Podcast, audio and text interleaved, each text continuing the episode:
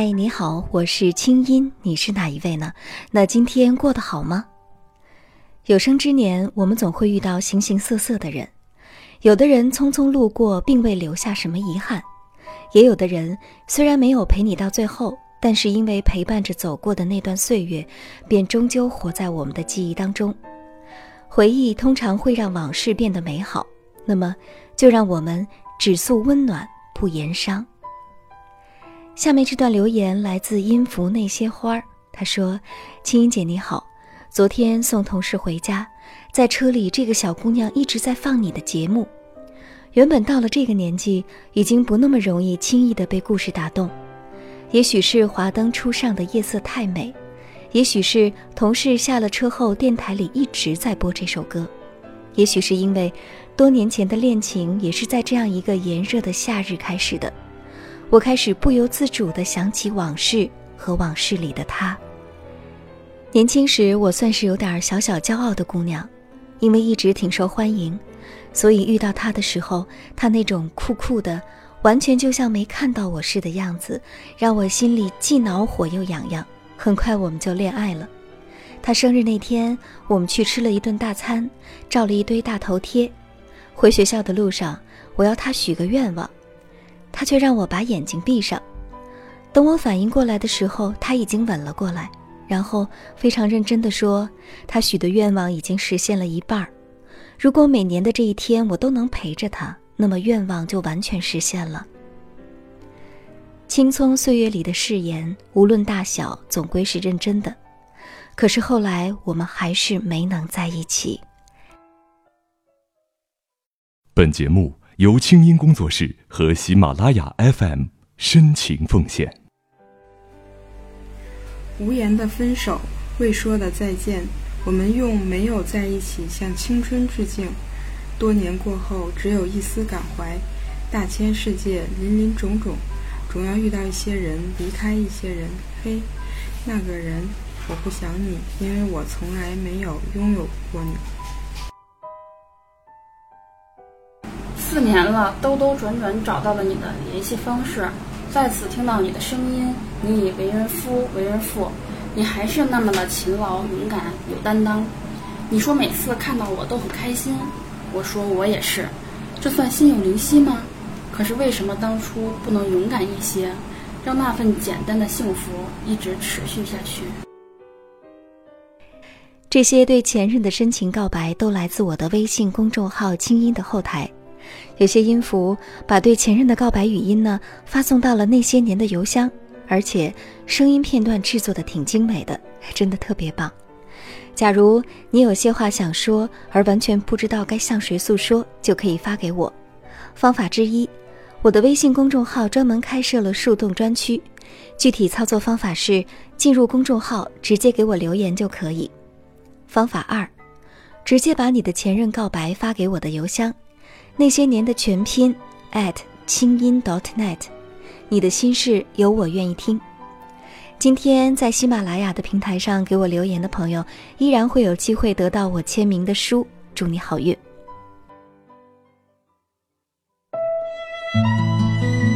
您现在听到的是国内第一档互联网 UGC 模式广播节目《那些年》，我们的故事进入第二季，《那些年》。我们还是没有在一起。微信公众号搜索“清音青草”的“青”，没有三点水，音乐的“音”。你的烦恼和心事都可以告诉清音。我们欢迎你也来花一点时间，也来鼓起勇气写下你曾经心酸、曾经美好、曾经心碎、曾经痛苦、遗憾的爱过的故事。没关系，这一切都是让我们更好的学习爱、理解爱。懂得爱。来稿请发送邮件到那些年的全拼 at 清音 dot net，或者直接发送你的文字给微信公众号清音。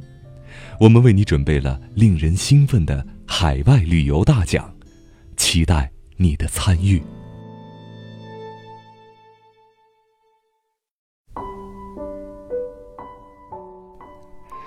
我们不是说好的。作者就爱雷司令。青音姐你好，前两天到一个城市出差，虽然嘴上没说什么，也对自己说没有任何期望，但是潜意识里挺激动的，因为那是他所在的城市。上一次见他已经是五年前了，当时我们都刚刚毕业一两年。他自遥远的南方回来探亲，我从哥们儿那儿知道了消息，马上坐了十几个小时的火车回来，满脸的胡茬儿，连家都没回就跑去找他。那时刚毕业不久的我，出门还是坐火车的。我还记得远远的看着一个非常单薄的姑娘站在十字路口，单肩背着包。有点忧郁，但是又很倔强的样子。原本圆圆的脸庞，如今变成了尖尖的下巴。她瘦了好多。我和他坐在冰激凌店里，以前在一起时，总是他叽叽喳喳说个没完。这一次沉默的是他。当我笑着聊起我是直接从单位施工的项目跑掉去买票，这会儿还没回家，所以形象有点猥琐的时候。他看着我笑了，然后又哭了。我们是中学同学，关系也挺好，但也只是和其他几个同学们一样好。大学考往了不同的城市。大二那年，一个同学无意中的一句话点醒了我。他说：“如果你喜欢一个人却不让他知道，那对他来说有什么意义呢？”五一节将至。电话里让他放假来杭州玩玩，他愉快的答应了。快要挂电话的时候，我说：“嗯，有件重要的事情，我想问问你的意见。我，我一直都很喜欢你，做我女朋友好吗？”嗯，现在不用急着答复我，你可以先考虑一下。他在电话那边愣了一下，小声的说了句：“哦。”然后两个人就在电话两端不说话，又不挂电话。我始终记得那种感觉，像隔着千万里，却能听到对方心跳的律动。那天晚上，他发了条短信给我，就俩字儿：“好呀。”我一下子就从下铺蹦了起来，头重重的撞到了床梁上。和那些异地恋情一样，我们的大部分生活费用都花在了电话和火车票上。他有时发条短信给我，说：“肚子饿了，后天考试，自习室里好紧张，你说是先去复习还是先去吃饭呢？”我回复他：“果断，先去吃饭。”然后他就果断的去自习了。是的，她一直都是一个非常努力的姑娘，很有理想的那种。那个时候，甚至总是不务正业的我都被她影响了。有一阵子，我只是说了一句要考一个证儿，她每天早晨六点半电话准时打过来，要我起床看书。实话说呀，那个证儿能考下来，完全是因为我觉得如果败了，实在对不起她。我时常在内心深处以她为荣，那么倔强、努力又体贴的姑娘。每次在火车站送别的时候，她都会微笑着和我招手，但我知道。每次转过身去，她的眼泪会马上的流出来，所以不敢回头。我们好像很少吵架，也许是因为来自同一个地方，已经同过几年学，互相了解的多，也或者我们的性格当中都没有特别激烈的地方，也或者是异地的恋情让彼此更加珍惜了，我们一直甜蜜有加。我经常跟他说，等我们毕了业，要生一个足球队那么多的娃娃。我们的小日子一定会特别特别幸福。临近大四，我们的问题来了，他即将毕业，因为地域和专业的原因，拿到的 offer 都在广东，而我因为学的是建筑专业，还要再等一年方能毕业。毕业前的几个月，他跑来找我，在杭州四处投简历，但是也没有什么合适的，他非常的焦虑，我却不知道如何安慰，只觉得。船到桥头自然直嘛，也或许是觉得，反正没有什么办法，就不去面对好了。现在想来，在他最需要支持、鼓励和共同想办法的时候，我太幼稚，在精神上我缺席了。毫无悬念的，他去了广州。刚开始的时候，还和我聊起手机被偷了、包被抢了，有同事想开他油。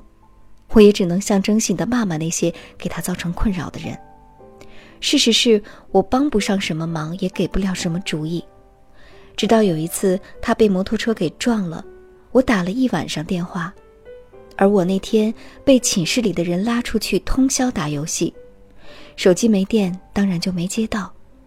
第二天早上，我和他解释的时候，他停顿了很久，没有责备我什么，只是叹了口气说：“唉，你什么时候才能长大呢？去休息吧。”联系就是从这个时候开始变少的。对于他来说，工作忙是其一，从我这儿得不到安慰是其二。与我，渐渐觉得和他对话时总有一种无形的压力，只觉得自己无力承担，所以总想逃避。直到有一天，他发了一条短信给我，说：“这么累，分手吧。”我逃了课跑过去找他，不到一年的时间。站在我面前的他，已经和当年学校里的大学生有了很大的不同。我们试着像以前那样亲密的聊天儿，但是明显感觉两人不在同一个节奏上。我落寞的回了学校，喝了很多酒，骂了很多娘，抱怨这个社会给人的压力太大，却忘记了，其实最能挽回这段感情的是自己的努力和成长。按照家里的建议和关系。我去了一个亲戚所在的城市和事业单位，他换了手机号码，即便是五年前回家这次，也没有跟我说。在来的路上，我的脑海里一直闪现着他倔强的微笑、无声的泪水，和几年前依依不舍的拥抱。但是到达之后，我决定，我不再去打扰他了吧。我们不是说好的，无论与谁相伴。都要幸福着。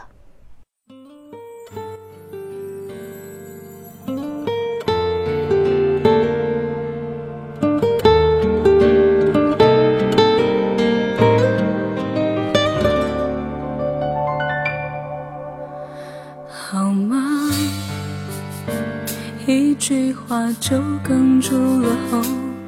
城市，当北京的海市蜃楼。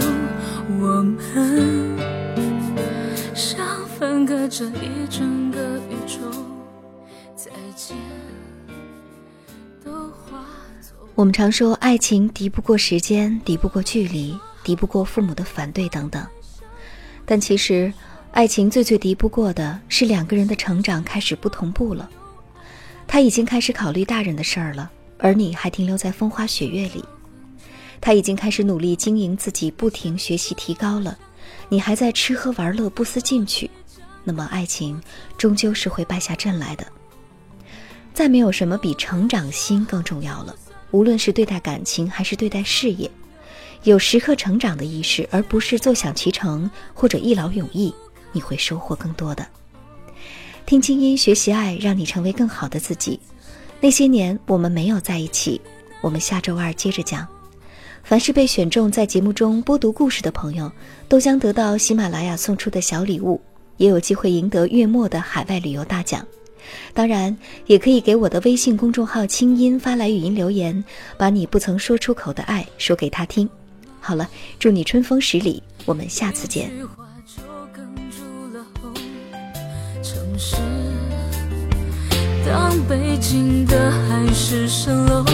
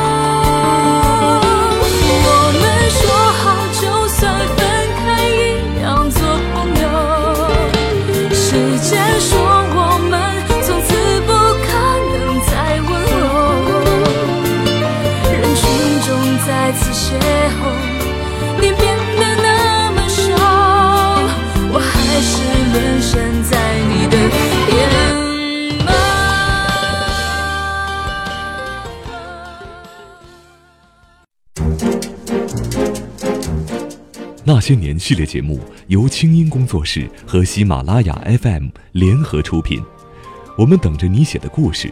来稿请寄 email 到那些年的全拼清音 .dot.net。除了每个月评出的“转角遇到爱”海外旅游大奖，我们还为本期节目的作者准备了一份精美的礼物，请作者发邮件或者通过微信公众号“清音”和我们取得联系，告知您的邮寄地址。听清音，学习爱，让你成为更好的自己。本期节目监制清音工作室，我们下次再会。